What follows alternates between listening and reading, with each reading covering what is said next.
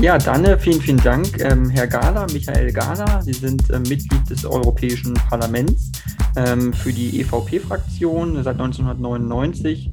Ähm, Sie sind Mitglied im Auswärtigen Ausschuss und im Unterausschuss für Sicherheit und Verteidigung. Und Sie sind auch sicherheitspolitischer Sprecher der EVP-Fraktion. Außenpolitisch, außenpolitischer Sprecher. Außenpolitischer Sprecher. Oh, dann steht das hier ja. falsch im Artikel. Das war, das andere war vor, von 2009 bis 2019.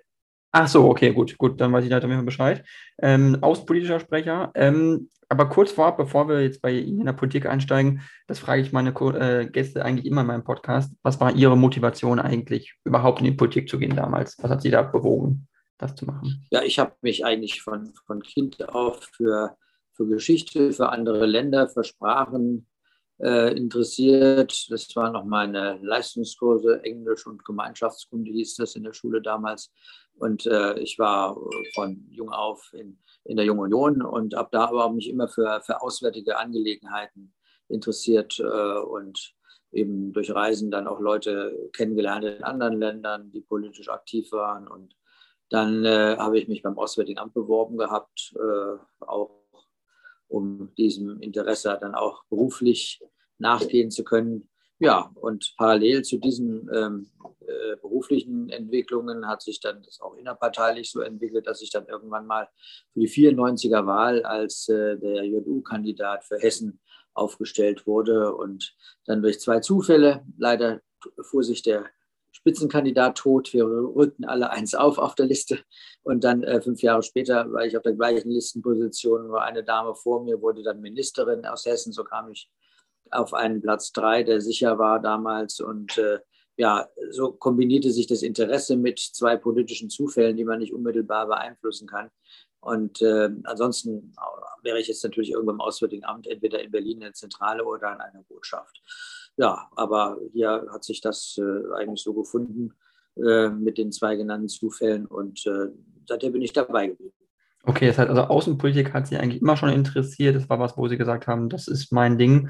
Ähm, Sie haben ja auch Jura studiert. Ähm, ist das so für Sie klar gewesen, dass man mit einem Jurastudium oder würden Sie sagen, dass jemand, der Jura studiert, wirklich gute Voraussetzungen hat, Politiker zu werden? Oder wie sehen Sie das auch von einem beruflichen, vom Hintergrund her, wenn Leute sagen, ich bin aus einem ganz anderen Feld? Ja, also äh, man konnte ja aus den Ausführungen, die ich gemacht habe, sehen, dass man das jedenfalls für Europaabgeordnete nicht planen konnte, weil da so viele Zufälle reinspielen. Aber äh, insgesamt ist Jura natürlich ein Studium, was einem auch nach Abschluss, ich habe das zweite Staatsexamen dann äh, auch absolviert, äh, nach Abschluss breiteste Optionen offen lässt. Äh, bei mir war dann klar, weil ich den Auswahltest dann bestanden hatte, dass ich ab Mai 90 äh, ins Auswärtige Amt gehe eigentlich, äh, weil ich parallel auch noch Kreistagsabgeordneter war, eigentlich wollte mich mein Landrat damals als Büroleiter haben. Aber da habe ich dann gesagt, tut mir leid, ich gehe ins Auswärtige Amt. Äh, äh, soll heißen von der äh, Außenpolitik bis zur Kommunalpolitik, aber auch eben im Verbandsbereich äh, mit vielen Bezügen äh, zum Außenhandel oder solchen Dingen kann man eigentlich mit Jura, wenn man auswärtige Interessen hat, sehr, sehr viel machen. Und äh, natürlich bleibt bei Jura auch das Klassische, der Rechtsanwalt, der Richter oder Staatsanwalt. Das hat mich ehrlicherweise äh, äh, nie so wirklich gereizt. Also Jura als ähm, Vorratsstudium für ganz breite Optionen danach kann ich eigentlich auch dann äh, jedem und jeder äh, so weiter, weiterempfehlen. Okay, ja, ähm, ganz spannend. Ich ähm, würde ganz gerne jetzt ein bisschen bei Ihnen, also inhaltlich einsteigen in der Politik und zwar in der Tagespolitik eigentlich, was äh, uns jetzt zu viel beschäftigt, ist ja nach wie vor der russische Angriffskrieg auf die Ukraine. Sie sind außenpolitischer Sprecher der EVP-Fraktion. Ähm, wie bewerten Sie eigentlich jetzt aktuell die Lage in der Ukraine, sprich wie die Situation wirklich vor Ort ist? Man hört jetzt immer wieder, die Situation wird sich ein bisschen verbessern dadurch, dass die Waffenlieferungen aus dem Westen gekommen sind, mehr und mehr. Wir haben jetzt diese HIMARS-Raketensysteme aus den USA. Sind Sie der Meinung, dass diese Raketensysteme und andere jetzt dazu führen, dass es eine Wende gibt im Krieg oder wie schätzen Sie das ein? Also es ist ganz entscheidend, dass die Waffenlieferungen verstetigt werden, das heißt, dass sie also systematisch kommen und auch erhöht werden.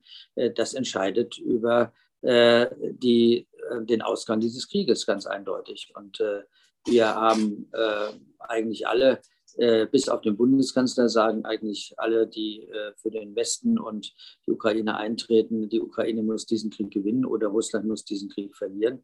Denn sonst äh, wird das äh, aufgeschoben. Wenn also jetzt ein Waffenstillstand wäre, dann würden die Russen sich neu gruppieren und bei nächster Gelegenheit äh, dann wieder starten. Das heißt, wir müssen in eine Situation kommen, wo die Ukraine in der Lage ist, auf Augenhöhe zu verhandeln. Und das ist dann der Fall, wenn im Wesentlichen äh, die besetzten Gebiete äh, äh, zurückerobert werden. Und das geht eben auch nur mit den Waffen. Aber die EU beschränkt sich ja nicht nur auf Waffenlieferungen, sondern wir geben umfänglich für die sieben Millionen internen Flüchtlinge, es sind ja etwa sieben Millionen Menschen innerhalb der Ukraine geflohen, ähm, da geben wir ganz entscheidend humanitäre Hilfe.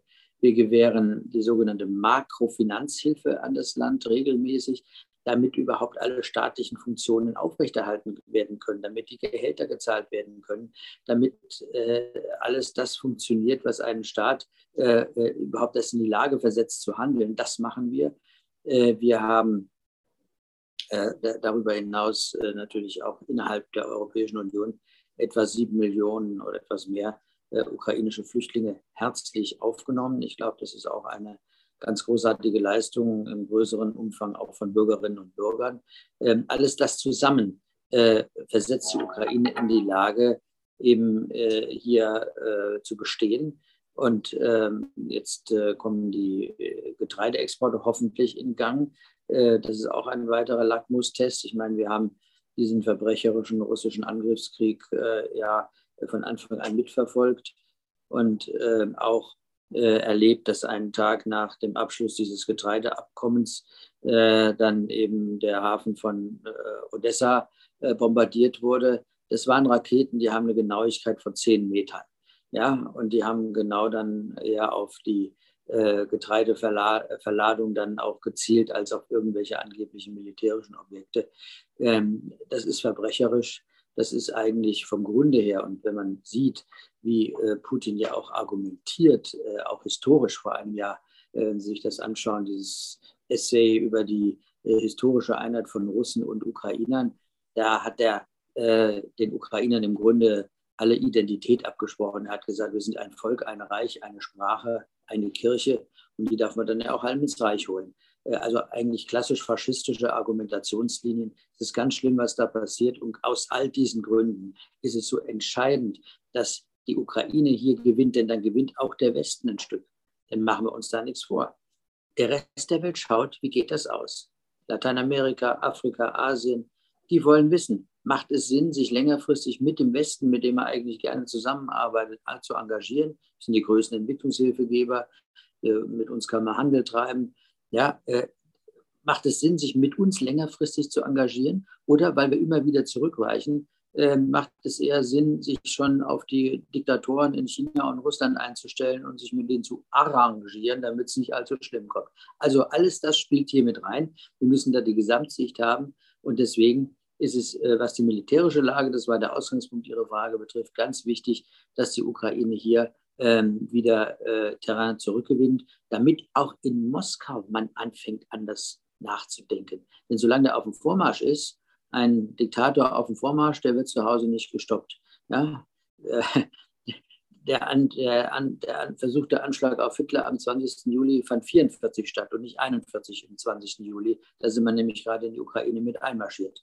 Also soll heißen, ähm, äh, alles, was äh, äh dazu beiträgt, die Ukraine in eine bessere Situation zu versetzen, muss jetzt geschehen. Und äh, da muss jeder im Westen seinen Beitrag leisten. Mhm. Okay, das heißt, Sie sind auf jeden Fall für mehr Waffenlieferungen, das habe ich verstanden. Sie sagen, der Westen muss sich beweisen, der Westen muss zeigen, dass er hier Kante zeigt, dass er hier sich nicht einschüchtern lässt von Diktatoren und von Autokraten, von Kriegstreibern, was äh, Putin nun mal ist, was sein Regime nun mal ist. Wie erklären Sie sich eigentlich, dass trotzdem solche Verhandlungen gemacht werden über ein Getreideabkommen und dann am nächsten Tag werden Raketen losgeschickt, um dieses, um Getreide zu gezielt zu bombardieren. Also was bringt das eigentlich? Warum macht man sowas? Was ist die Strategie dahinter? Ja, also zunächst mal der eine Aspekt, dass Russland sich darauf einlässt. Das ist natürlich auch Ausfluss der Tatsache, dass alle russische Propaganda und Lügen, die sie verbreiten, natürlich auch dem letzten äh, Weizenempfänger in irgendeinem kleinen Land in, in Afrika äh, nicht verborgen bleibt, dass das ein russischer Angriffskrieg ist. Und dass aus diesem Grund der Weizen aus der Ukraine nicht geliefert wird. Das heißt, da ist ein direkter Zusammenhang.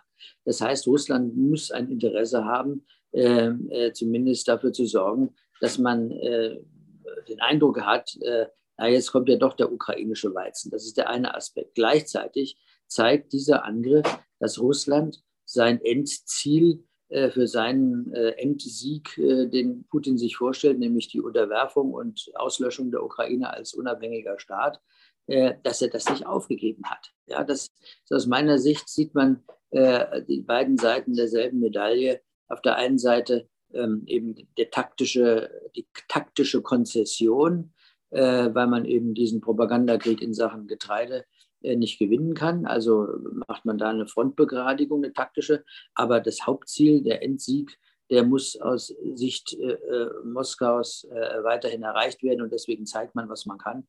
Und aber auch eben im Hinblick auf die Fähigkeit der Ukraine, äh, diesen Weizen zu exportieren, denn das ist nicht unbedingt im russischen Interesse. Die hohen Weizenpreise führen ja dazu, dass Russland seinen Weizen zu höheren Preisen verkaufen kann. Wenn jetzt doch wieder größere Teile äh, des ukrainischen Weizens auf den Markt kommen, und das sind ja die Größenordnung 20 Millionen von der alten Ernte, und dann im Zweifel noch eine größere Menge jetzt, die jetzt, während wir hier reden, äh, geerntet wird, die ist ja dann auch bald äh, lieferfertig. Alles das würde dann natürlich auch wieder zu einer zwar zu einer Entspannung der Ernährungslage führen, aber das ist den Russen egal, das ist ihnen zu Hause egal, das ist in Afrika erst recht egal. Äh, das würde dann dazu führen, dass die Preise wieder deutlich sinken und damit auch die Einnahmen Russlands.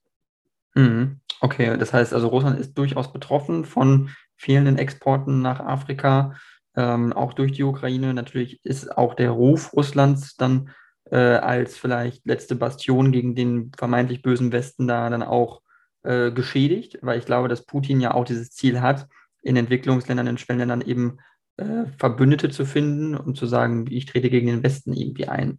Also wie echt ist überhaupt so eine Art von Verbindung, weil ähm, ganz ehrlich, äh, der Russland ist ja auch kein wahnsinnig starker Handelspartner für viele Entwicklungsländer, ist eigentlich, eigentlich nur ein Rohstofflieferant. Also inwiefern ist es denn auch strategisch von Interesse für Schwellenentwicklungsländer, sich mit Russland anzubandeln, weil außer Öl und Gas kommt da ja nicht viel her und ein paar Getreideprodukte. Ja, oder eben auch äh, gerade für bestimmte Regime äh, militärische Unterstützung, sei es jetzt Waffen oder diese Wagner-Truppe. Sie haben ja gesehen, da in Mali, wo dann plötzlich die Regierung äh, die äh, einerseits mit uns äh, ihre Leute ausbilden lässt, aber dann ziehen sich die Franzosen dann doch äh, aus ihrer Mission Berkan im Norden dann zurück.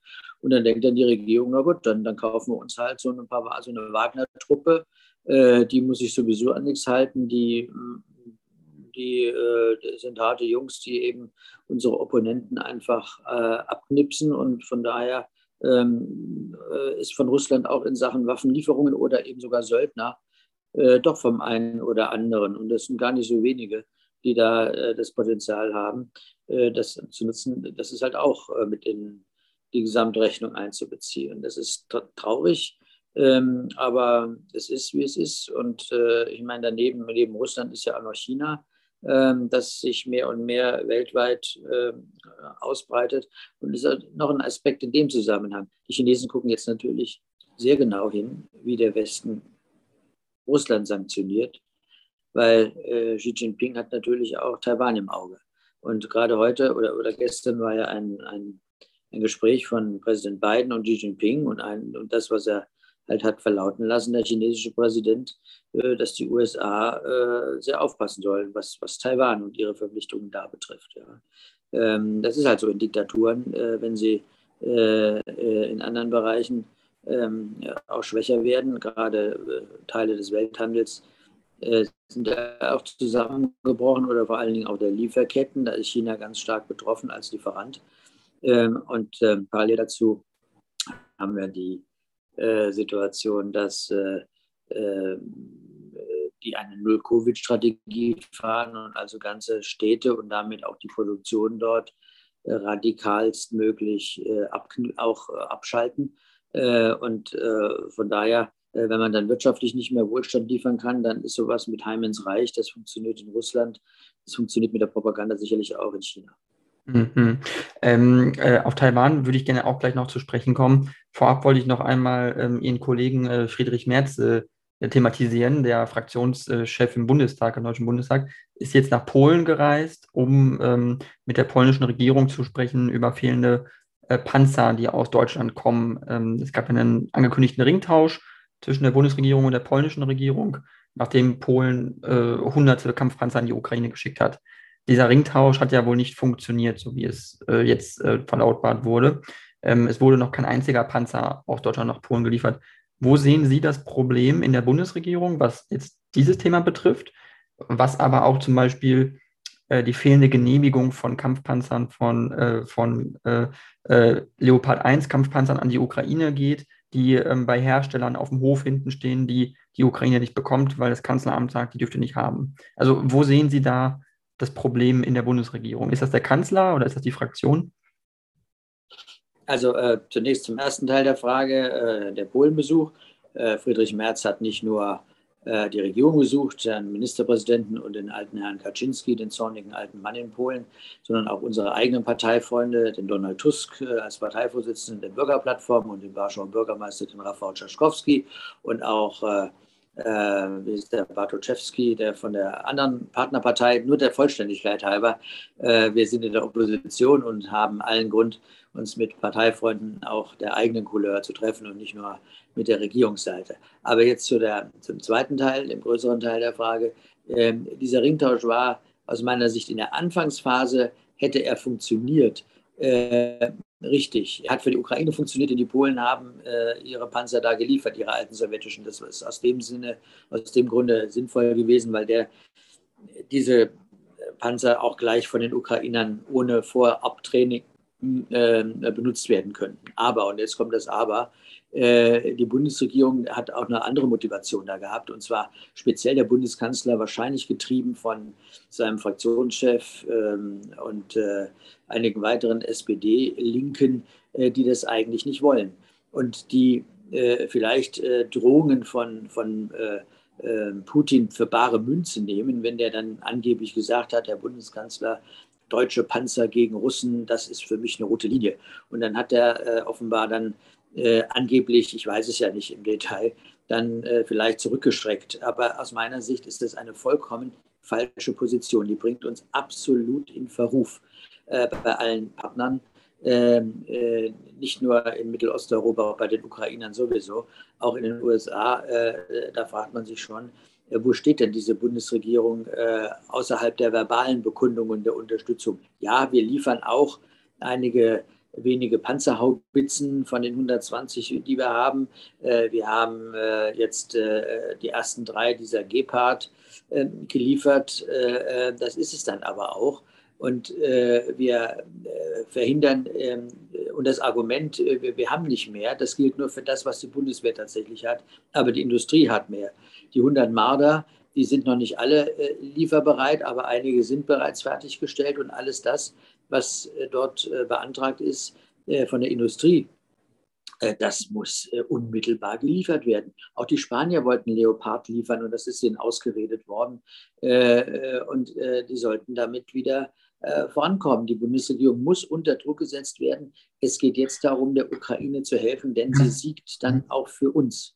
Ganz kurz nur, Entschuldigung. Ähm, ja. Spanien wurde das ausgeredet, die Leopard nicht mehr zu liefern, weil das war ja eine Breaking News vor drei Wochen, sage ich mal. Ja, ja, eben, eben, ja. Äh, und, äh, und äh, das, die wollten ursprünglich 40 liefern und dann haben sie dann aber den Antrag dann erst gar nicht gestellt, weil dann offenbar aus dem Kanzleramt Hinweise kamen, vielleicht genehmigen wir das nicht. Das halte ich für unerhört. Äh, ja, das, Ach, das Kanzleramt hat verhindert, dass Spanien Leopard nach in die Ukraine schickt. Also das ist mein Eindruck, denn Deutschland muss es ja genehmigen. Sie haben es ja nicht getan. Und das ist deswegen, weil sie es gar nicht in den Antrag gestellt haben. Wir hm. haben bei Flensburg noch über 100, noch um die 100 äh, alte Leopard stehen, die auch instand gesetzt werden könnten. Äh, ich habe einen Bericht in der Zeitung gelesen, in der Regionalzeitung, da war ein Bild zu sehen, dass in Flensburg selbst dänische Panzer für die Ukraine äh, aufgemöbelt werden. Ja? Also wenn dänische Panzer in Flensburg für die Ukraine aufgemöbelt werden können, äh, dann können das auch deutsche Panzer, die in Flensburg stehen, nämlich die Leopard 1 dort. Und das ist, ich finde es unverantwortlich. Letztlich ist das, wenn man das mal auf den Punkt bringt, unterstützt die Bundesregierung passiv durch Unterlassen, indem sie nämlich selber nicht liefert und keine Genehmigung im erforderlichen oder möglichen Umfang erteilt. Damit unterstützt die äh, Bundesregierung passiv äh, Putin. Und das ist ein Skandal. Und das äh, äh, darf nicht so weitergehen. Der Druck muss erhöht werden und die Lieferungen müssen verstetigt werden. Ähm, sonst äh, werden wir in die Geschichte eingehen, äh, nicht nur bei den Partnern in Mittelosteuropa, als irgendwelche Wanderer zwischen den Welten, die äh, auf beiden Hochzeiten tanzen müssen oder die schon äh, zynisch einen, den, sozusagen den Reset-Button für die, die, Wiederaufnahme normaler Beziehungen im Wirtschaftsbereich mit Russland anstreben. Das wäre in der Tat fatal und äh, das darf nicht sein. Das müssen wir ähm, äh, bekämpfen, diese Haltung und, und das auch äh, öffentlich deutlich machen. Okay. Ähm, also ich kann nur so viel zu meiner Person sagen, ich stimme Ihnen da vollkommen zu. Ich halte es auch für einen Skandal von der Bundesregierung, dass da zu wenig gemacht wird. Ähm, man leistet, leistet solchen Leuten auch Vorschub, äh, Putin und seinen, seinen Kriegstreibern äh, und seinen Marionetten in seiner Regierung. Ähm, jetzt würde ich gerne noch, also bevor wir jetzt ähm, zu China nochmal gehen und, und Taiwan, weil das auch ein wesentliches Thema ist, ähm, äh, Sie hatten es eben auch angesprochen, es gibt ja auch noch Unruhen innerhalb des westlichen, äh, äh also der westlichen Peripherie. Sie hatten noch im Vorgespräch einmal Tunesien angesprochen. Ich würde aber ganz gerne auf äh, äh, die Türkei eigentlich zu sprechen kommen, Türkei und Griechenland speziell. Beides NATO-Mitglieder. Es gibt Konflikte zwischen der Türkei und äh, Griechenland um kleine Inseln vor der, der türkischen äh, Küste. Wie sehen Sie das, äh, diesen Konflikt und wie verlässlich sehen Sie eigentlich die Türkei als Partner innerhalb der NATO? Weil Erdogan jemand ist, der sein Land als meiner Meinung nach Mittelmacht, Regionalmacht betrachtet im Nahen Osten und äh, gerne eigentlich seine eigene Strategie fährt. Also wir haben äh, eigentlich, seitdem es die moderne Türkei und das moderne Griechenland gibt, äh, diese Situation der Spannungen zwischen diesen beiden Ländern. Äh, wer die Geschichte kennt, vor 100 Jahren exakt etwa, äh, war das Ende der griechischen Besiedlung äh, der, der kleinasiatischen Küste. Ja, also was heute Izmir ist, war früher Smyrna. Das war das Fanal, der Brand von Smyrna war das Ende im Grunde sichtbar für die griechische Besiedlung dort. Die Griechen sind dann eben vom Festland auf die nahegelegenen Inseln äh, übergesiedelt oder äh, geflüchtet äh, und äh, sind halt dann deswegen unmittelbar an der türkischen Küste. Und da geht es weniger, äh, dass die Türkei jetzt diese Inseln für sich beansprucht, aber es geht eben um die Territorialgewässer. Äh, ob denn die Inseln auch ihre jeweiligen drei Meilen oder Wirtschaftszone und alles sowas haben oder nicht. Das ist noch nicht äh, zwischen diesen beiden Ländern geklärt. Das könnte man klären bei politisch gutem Willen. Äh, man könnte es auch dem Internationalen Gerichtshof oder dem Internationalen Seegerichtshof für ein Schiedsverfahren vorlegen. Äh, das kann ich den beiden eigentlich nur empfehlen. Ähm, letztlich ähm, hat man ja die Türkei und Griechenland beide seinerzeit in den 50ern oder war es schon am Ende der 40er in die NATO aufgenommen, um damit zu verhindern, dass die beiden sich an die Kehle gehen.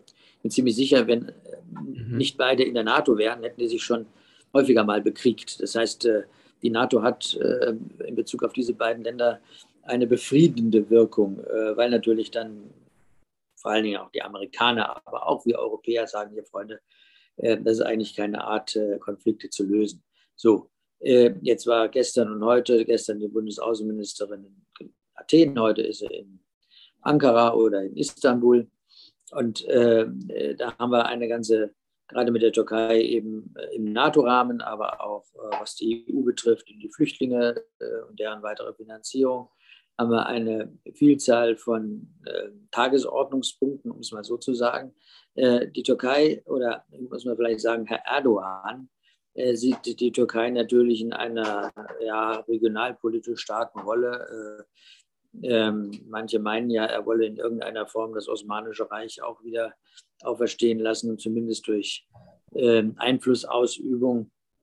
Und äh, äh, da geht es jetzt darum, dass wir äh, der Türkei, äh, also im Verhältnis Griechenland-Türkei, äh, natürlich zum Dialog aufrufen und auch, denke ich mal, ähm, äh, Vorschläge machen sollten, äh, wie man eben, wo man sich hinwenden könnte, um zum Beispiel solche Streit über Grenzen, über äh, Seegrenzen äh, mal endgültig zu, äh, zu setteln. Äh, das ist das eine. Die andere Frage, die auch da immer noch im Wege steht, ist die, die Zypernfrage. Ja, das ist auch ein Punkt, der natürlich die beiden auseinandertreibt und wo wir äh, aus meiner Sicht auch als Europäische Union Interesse haben sollten, dass da der Prozess, der Friedensprozess wieder in Gang kommt. Wir haben über die, das ist ja schon 50 Jahre, wir haben in diesem halben Jahrhundert ja immer wieder Versuche erlebt. Es gab Zeiten, wo die Griechen äh, auf der Insel, die griechischen Zyprioten mehr geneigt waren für eine Lösung. Es gab Zeiten, wo die Türken, türkischen Zyprioten mehr geneigt waren.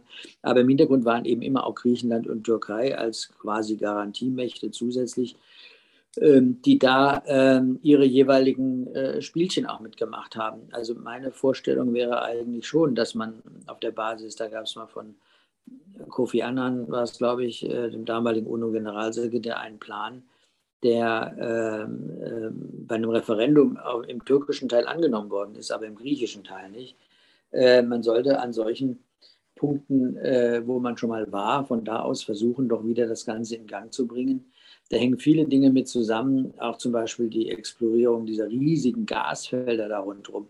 Da kann eigentlich äh, eine Lösung zum beiderseitigen Vorteil darin bestehen, wenn man eben über den einen oder anderen kleinen Schatten springt auf der Insel, da eine Gesamtstaatlichkeit im Rahmen so einer Föderation äh, wiederherstellt und dann gemeinsam, sage ich mal, diese riesigen Gasfelder ausbeutet, um damit auch, sage ich mal, diese besonders menschlich harten Punkte, ja, äh, wenn im, im, egal wo, ob es im Norden oder im Süden ist, haben Türken und Griechen, Zyprioten Eigentum verloren. Ja, und wenn man dann genügend Geld hätte aus solchen Einnahmen, könnte man da einen Fonds bilden, um die zu befrieden. In der, entweder in der einen Form, dass die Leute, die jetzt da drin wohnen, in den alten Häusern wieder äh, das Geld dafür bekriegen, dass sie raus können und was anderes bauen, oder dass diejenigen, wenn es mal nicht mehr zurückkehren kann oder will, dass man dafür eine, eine Entschädigung kriegt. Das geht aber nur, wenn man zusammenarbeitet. Das, das sind Dinge, die äh, äh, wichtig äh, für die Menschen wären, aber das sind viele politische, taktische Spielchen. Da fände ich, sollte die Europäische Union sich bei der Zypernfrage, die eben Griechenland und die Türkei auch unmittelbar mit betrifft, äh, sich doch stärker engagieren im Interesse der Menschen vor allen Dingen. Und die Türkei muss sich fragen, wo sie hingehört. Und ich finde, sie sollte äh, in der NATO bleiben und sie sollte äh, sich aber doch wieder zu einem normalen Demokrat, normaleren demokratischen Staat hin entwickeln.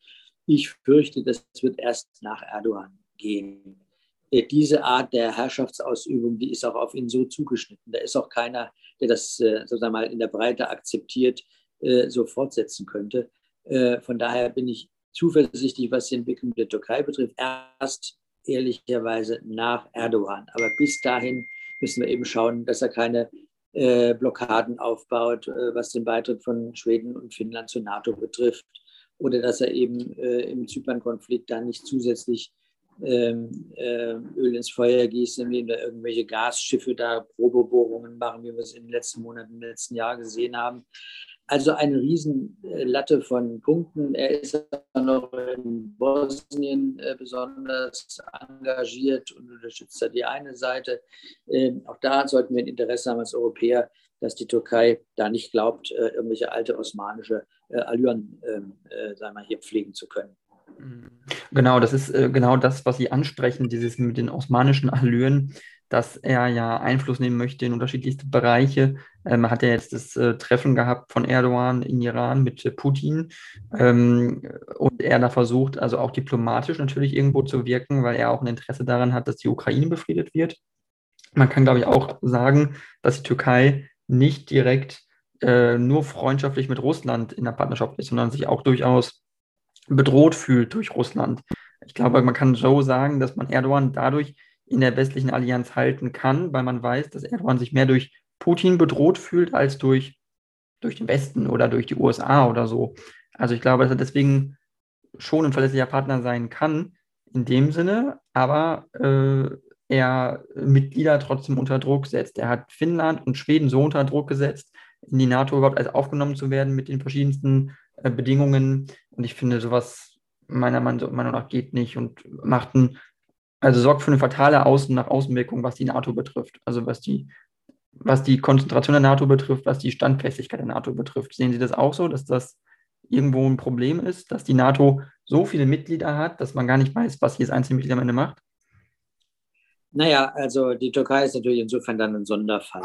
Äh, in Sachen NATO, äh, glaube ich, äh, ist ein Land wie Polen, was an, im EU-Rahmen ein, ein, Problem ist mit seiner Rechtsstaatlichkeit im NATO-Rahmen, macht zum Beispiel Polen, glaube ich, da keine Eskapaden, aber eben in der Tat die Türkei ähm, äh, will, will da auch ihre eigene Außenpolitik Richtung der ganzen Turkstaaten, angefangen von Aserbaidschan, dann natürlich ähm, äh, da ihre Dominanz ausüben. Und sie hat auch in, in Syrien nebenan äh, dann noch ähm, Interessen, die, die wir auch so nicht teilen, die interessant eigentlich auch Russland nicht teilt. Denn all diese ähm, Absichten dort, dass die Türkei da über die Grenze jetzt noch irgendwelche Kurden bekämpft, ist auch nicht im amerikanischen Interesse. Die haben sie ja auch lange unterstützt. Also da ist noch einiges ähm, äh, im Argen, was äh, da äh, zu bereden ist. Deswegen ist es immer gut, wenn da Dialog stattfindet.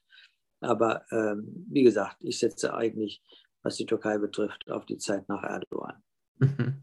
Okay, äh, das ist soweit deutlich geworden.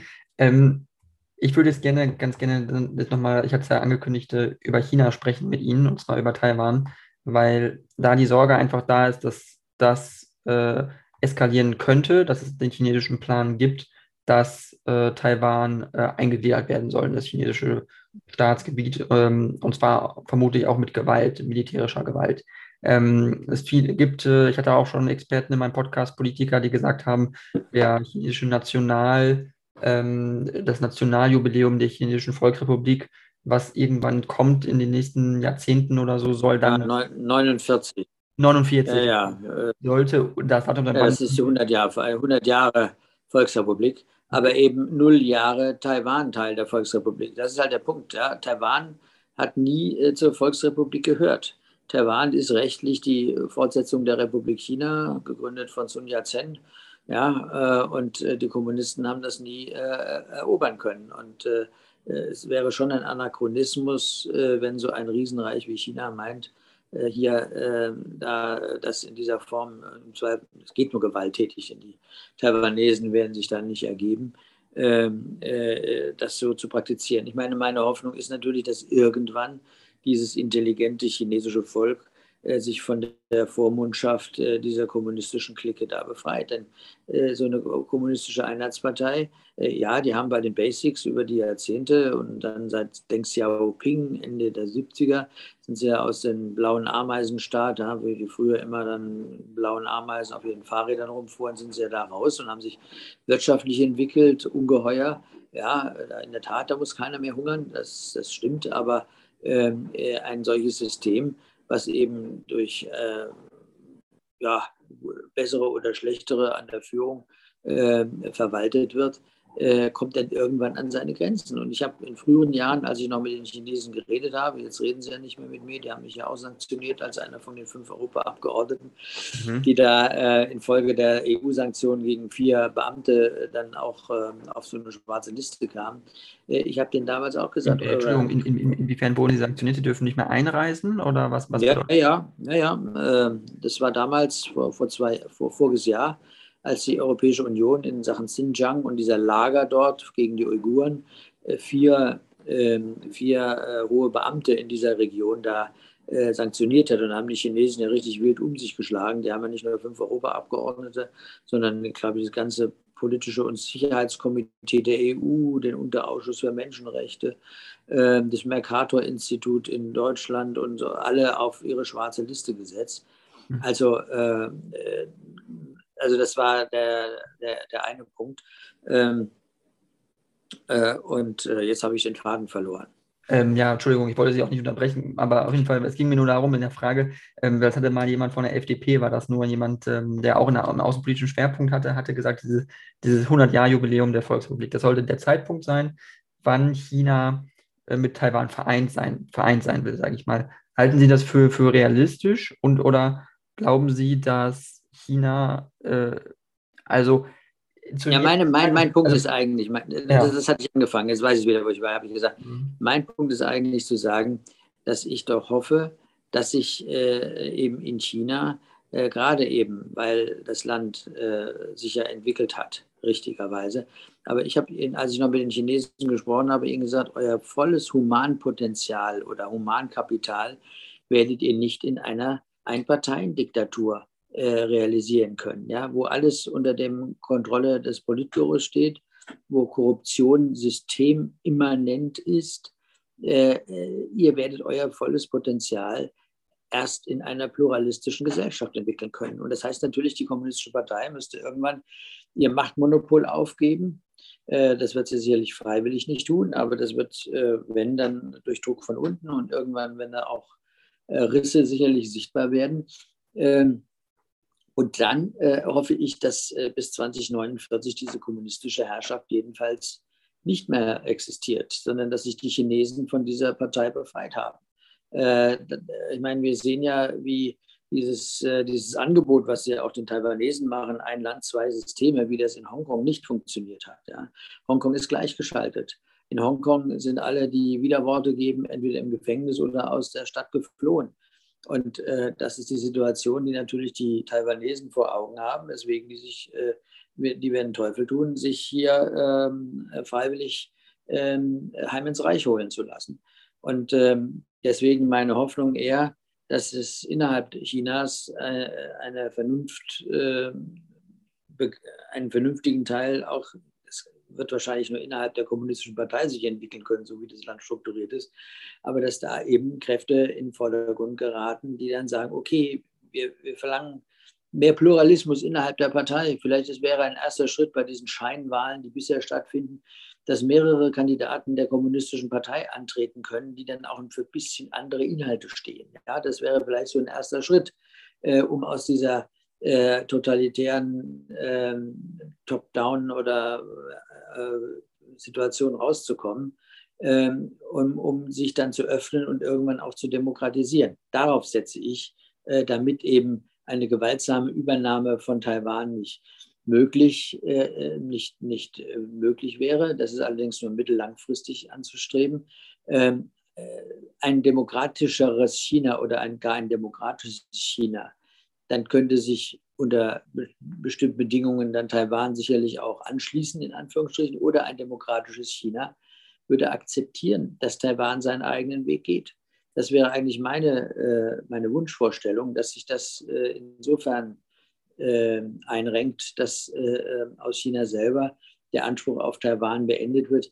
Die Menschen, die dort wohnen, sind auch nur etwa, ich glaube, etwas über 10 Prozent diejenigen, die damals vom Festland auf die Insel geflohen sind. Auf der Insel selber leben eigentlich ganz andere Leute, die auch äh, ihren eigenen ethnischen, sprachlichen und das alles ähm, äh, Charakter haben. Äh, die könnten auch sehr gut alleine in der Welt bestehen. Sie sind ja große Handelspartner für viele.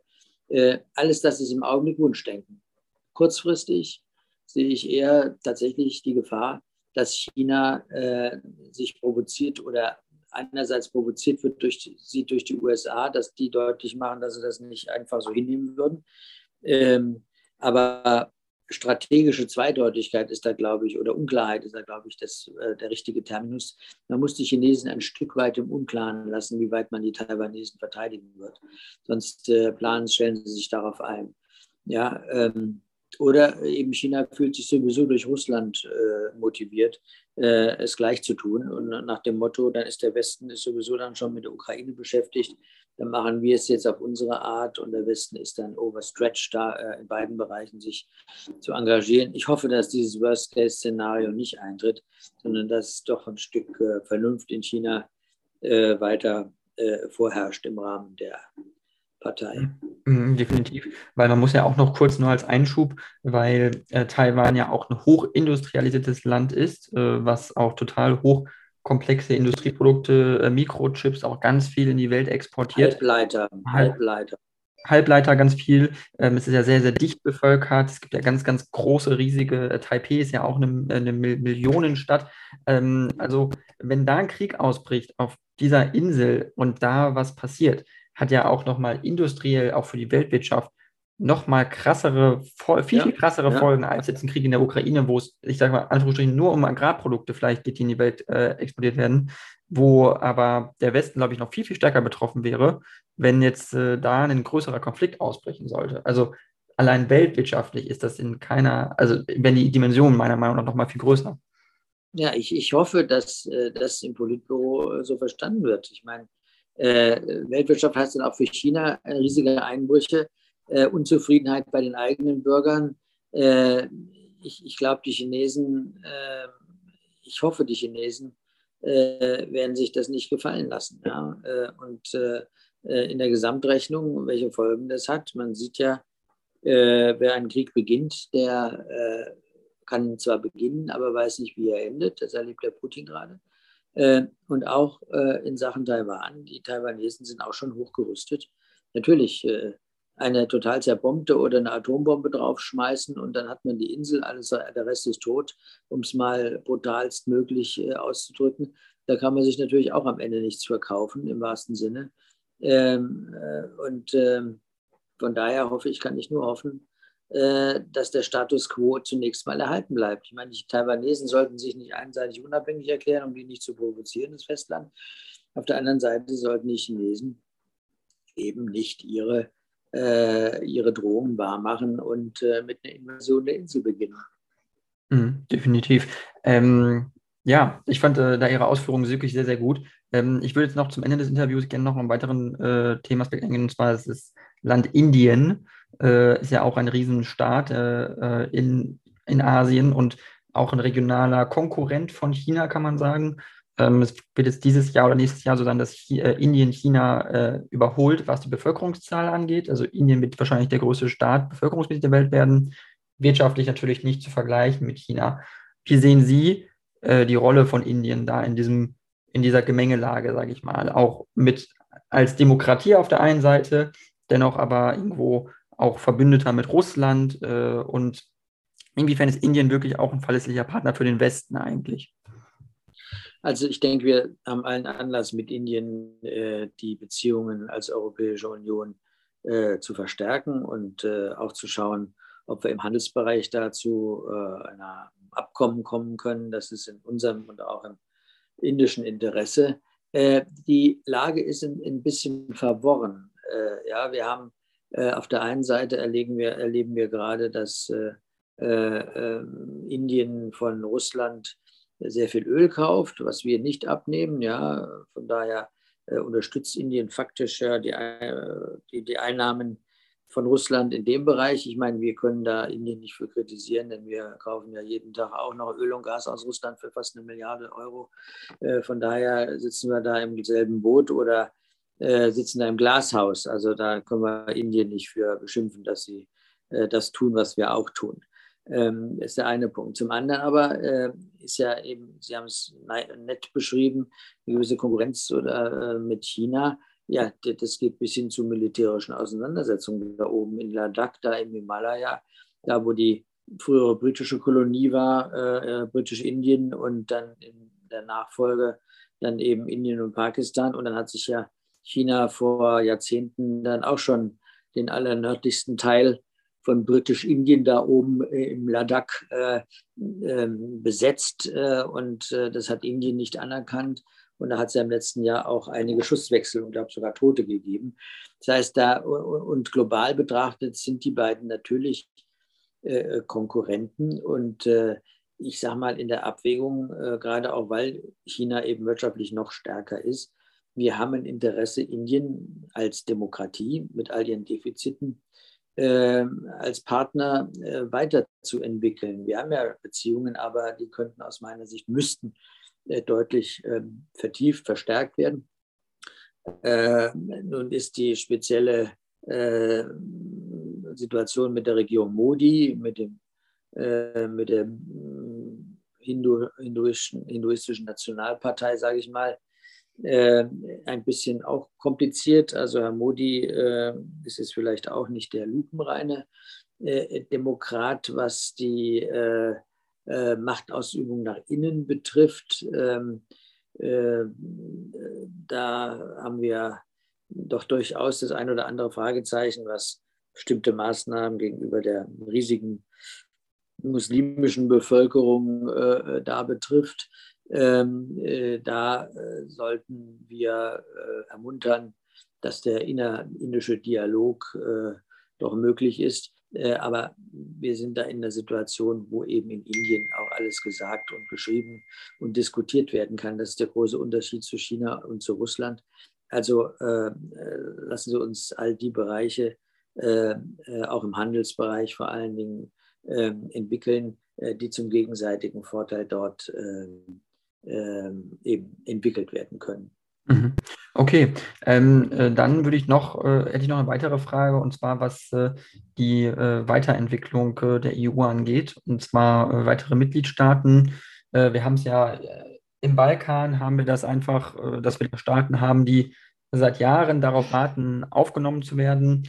jetzt haben wir halt eine Assoziierung mit der europäischen, mit der Ukraine, dass äh, die Ukraine äh, Beitrittsgespräche führen darf, zumindest also dieses äh, Fragenkatalog. Kandidatenstatus. Kandidatenstatus, genau, den Fragenkatalog beantworten darf. und aber andere Staaten dürfen das so in dem Sinne noch nicht oder zumindest noch nicht so weit, dass sie das bekommen haben, obwohl sie seit Jahren schon in diesem Prozess sind. Ähm, wie bewerten Sie das, äh, was jetzt also so, so Balkanstaaten äh, angeht, die da doch ein bisschen enttäuscht sind? Ja, also äh, äh, da muss man auch wiederum unterscheiden, die sechs Balkanstaaten, die da jetzt noch nicht in der EU sind. Also wir reden von Serbien, äh, Kosovo, Bosnien-Herzegowina, Montenegro, Albanien und Nordmazedonien. Das sind die sechs. Ähm, wir haben jetzt äh, mit Albanien und Nordmazedonien endlich die Beitrittsverhandlungen begonnen, äh, nachdem äh, zuletzt es etwa zwei Jahre von Bulgarien in Bezug auf Nordmazedonien blockiert war und wir aber wiederum ähm, Albanien und Nordmazedonien in einem Paket hatten. Also ich persönlich halte Paketlösungen bei Beitrittsgesprächen für falsch. Äh, es wird, muss jedes Land nach seinen eigenen Leistungen bewertet werden und dann auch äh, vorankommen können. Das heißt, wir hätten dann, wenn wir feststellen, aha, Albanien wäre jetzt so weit, dass man Verhandlungen beginnen kann, nicht so weit für den Beitritt, sondern für den Beginn von Beitrittsverhandlungen, äh, dann hätten wir das direkt tun können. Ich meine, der Herr Rama, der dortige Ministerpräsident, hat ja seiner Frustration äh, seit vielen Monaten da auch öffentlich freien Raum gelassen, freien Lauf gelassen. So auch nicht immer sehr EU-freundlich. Ähm, äh, aber wir haben, wie gesagt, da das Problem Bulgarien in Bezug auf Nordmazedonien gehabt. Das ist jetzt hoffentlich, es ist noch nicht geklärt alles und bei jedem neuen Kapitel, was zu eröffnen ist, müssen sie alle zustimmen und am Schluss beim Beitritt sowieso. Da sind wir noch lange nicht. Äh, das heißt, da bei dem Punkt waren mehr die Schuld bei uns zu sehen, in Anführungsstrichen.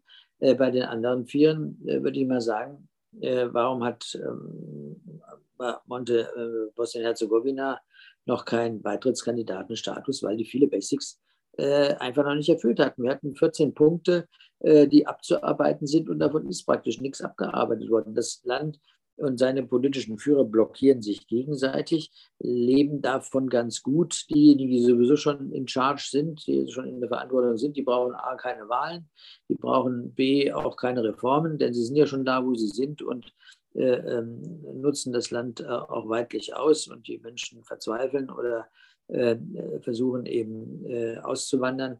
Ähm, diesen Zyklus der Blockaden, äh, den, den müssen wir wirklich aufbrechen mit vereinten Kräften und das heißt dann als EU, aber auch mit dem hohen Repräsentanten, dem Christian Schmidt, der dort unten sitzt in Sarajevo. Das ist etwas, was wir in Bosnien ist auch äh, verstärkt und äh, vor den Wahlen am 2. Oktober äh, mit angehen müssen. Serbien muss sich klar werden, äh, wo es denn tatsächlich hin will. Man kann ja nicht auch dauerhaft auf zwei Hochzeiten tanzen, vor allen Dingen nicht auf eine Hochzeit, wo geschossen wird und gemordet wird. Das ist nämlich die Hochzeit mit, mit Russland. Äh, diese äh, panslawistische oder orthodoxe, wie man es auch immer bezeichnet, Seelenverwandtschaft. Das mag ja ganz nett sein, aber innerhalb der Europäischen Union gelten bestimmte Regeln und auch ähm, äh, eigentlich äh, geht man dann, wenn die EU außenpolitische äh, Schritte unternimmt oder Dinge formuliert, schließt man sich als Kandidatenland an. Das tun die Serben oft nicht. Ähm, äh, da sehe ich durchaus in Serbien die, die Schuld, in Anführungsstrichen, die Verantwortung. Beim Kosovo ist es so, dass immer noch fünf Mitgliedstaaten das Land nicht anerkennen. aus mehr innenpolitischen Gründen, ja, äh, weil sie Angst vor Sezession haben, also Rumänien, die Slowakei und Spanien, glaube ich, drei, ich weiß gar nicht, wer noch dabei ist, ich glaube, Zypern hat auch noch nicht anerkannt und Griechenland. Äh, das sind die beiden, die noch fehlen. Ähm, äh, aus meiner Sicht nicht ähm, akzeptabel. Ähm, und ja gut, in, in, Montenegro geht es langsam voran. Äh, und mit Albanien müssen wir jetzt sehen, äh, wie wir da äh, und mit Nordmazedonien, wie wir da bei den einzelnen Kapiteln vorankommen. Aber wie gesagt, die Schuld, in Anführungsstrichen die Verantwortung, ist nicht nur bei uns, sondern auch bei denen, die nicht liefern, insbesondere zum Beispiel in Bosnien oder auch in Serbien. Und der Beitrittskandidatenstatus für die Ukraine und für Moldawien eine klassische politische Aussage, die wir nur im Zusammenhang mit dem Krieg verstehen können, aber die ganz wichtig ist, nämlich sowohl was uns betrifft, unsere eigene Verpflichtung, als auch was die Rückversicherung der Ukraine ist, aber vor allen Dingen auch für Russland, dass wir den Russen damit deutlich machen, egal wann ihr irgendwann mal mit den Ukrainern über was auch immer verhandelt, diese Frage ist nicht verhandelbar, da wo das Land hingehört und auf welchem Wege es sich befindet. Die Ukraine ist auf dem Weg in die Europäische Union und bleibt nicht in der Grauzone und geht schon gar nicht zurück in den Gulag, äh, in die russische äh, in die russische Knechtschaft. Hm, okay, das ist äh, deutlich geworden. Ich hatte noch einen, einen anderen ähm, Europaabgeordneten, ähm, den ähm, Herrn äh, Pascal Arimont. Äh, ich weiß nicht, ob Sie den kennen, ist auch. Äh, den kenne ich gut, ja. Der, der Deutsch-Belgier. Richtig, genau. Den hatte ich auch im Interview. Ich hatte ihn gefragt, äh, wie er dazu steht, äh, zu äh, einer möglichen Beitrittsperspektive für äh, Belarus zur Europäischen Union, sollte einmal äh, das Regime Lukaschenko fallen und da demokratische Strukturen sich entwickeln. Sehen Sie das auch positiv? Weil er hatte damals gesagt, er sieht durchaus eine Perspektive für Belarus in der EU. Ja gut, die habe ich jetzt, die haben wir jetzt natürlich in keinem, äh, die haben wir sanktioniert im Augenblick. Ich meine, wir unterstützen umfänglich dort die Opposition über unser European Endowment for Democracy. Da sind wir wirklich sehr stark unterwegs. Wir haben ja die äh, Frau Tichanowskaja als die eigentlich rechtmäßig gewählte Präsidentin die wird ja auch in der Europäischen Union und darüber hinaus herumgereicht und geehrt und äh, haben Sacharow-Preis verliehen. Ja. Ähm, also das sind ja alles Dinge, die wir äh, veranstalten, äh, um dort die Opposition äh, am Leben zu erhalten, soweit sie im Exil sind, äh, aber auch am Leben zu erhalten, soweit sie im Land sind, mit kreativen äh, Aktionen sie vor Ort zu unterstützen. Wir stehen da bereit. Die Kommission hat ein 3-Milliarden-Paket aufgelegt für den Fall, dass es dort eben sich demokratisiert. Da sind wir nicht, wir sind eher beim Gegenteil. Äh, aber äh, diese 10 Millionen, äh, die, wenn Sie den Wunsch äußern, sich auf einen europäischen Weg zu begeben, sie sind objektiv ein Land in Europa. Artikel 49 heißt, dass im Prinzip jedes europäische Land beitreten kann, wenn es bereit ist, die Voraussetzungen zu erfüllen. Und äh, von daher ist die Grundsatzfrage in dem Sinne geklärt. Nur die äh, Frage, äh, wo das Land im Augenblick steht, ist natürlich auch klar beantwortet. Als Vasall Russlands, als Vasall Putins und als solche gibt es da keinerlei Avancen unsererseits zu diesem Zeitpunkt, ähm, was all diese Fragen betrifft. Okay, das heißt, Sie halten es noch für zu früh, das jetzt zu diskutieren, ist nicht eine realistische Option, kann man so sagen. Nee, überhaupt nicht, weil, weil ja das Land auf einem ganz anderen Trip ist oder jedenfalls sein, sein illegitimer Führer. Okay. Ähm, ja, Herr Gala, ich ähm danke Ihnen sehr für dieses Interview. Ich fand es sehr spannend. Äh, die ganzen Ausführungen waren sehr, sehr äh, tiefgründig und sehr äh, weiterführend. Ich glaube auch für meine Zuhörerinnen und Zuhörer sehr spannend. Ähm, wenn Sie möchten, können Sie noch die letzte Minute nutzen, äh, was sagen zu Ihnen, zu Ihrer Person, Ihrer Partei da sind ja auch bald Landtagswahlen in Niedersachsen. Ich weiß nicht, ob Sie da Werbung machen möchten für die CDU oder so. Können Sie jetzt gerne. Ja, ich meine, natürlich äh, hoffe ich, dass äh, äh, meine Freunde da in, in, Niedersachsen ein gutes Ergebnis bekommen, dass sie zumindest die stärkste Partei werden und dass sie eben auch ähm, äh, deutlich machen, dass wir bei den Fragen, das eine ist die Landespolitik natürlich, aber wir sind Teil eines Ganzen und auch nicht nur Teil eines ganzen Deutschlands, sondern eines ganzen Europas. Äh, ich habe äh, äh, unseren Spitzenkandidaten, den Innenminister dort, äh, ähm, deutliche Worte äh, äußern hören, was die Waffenlieferungen betrifft. Von daher ist er da, denke ich mal, auf, auf, sind wir da auf einem gemeinsamen Kurs. Und ich Ich wünsche den Freunden dort alles Gute und äh, äh, ja, Ihnen danke ich vor allen Dingen auch für Ihre äh, guten Fragen und Ihr Engagement in dem Bereich. Ich wünsche Ihnen da alles Gute. Vielen Dank.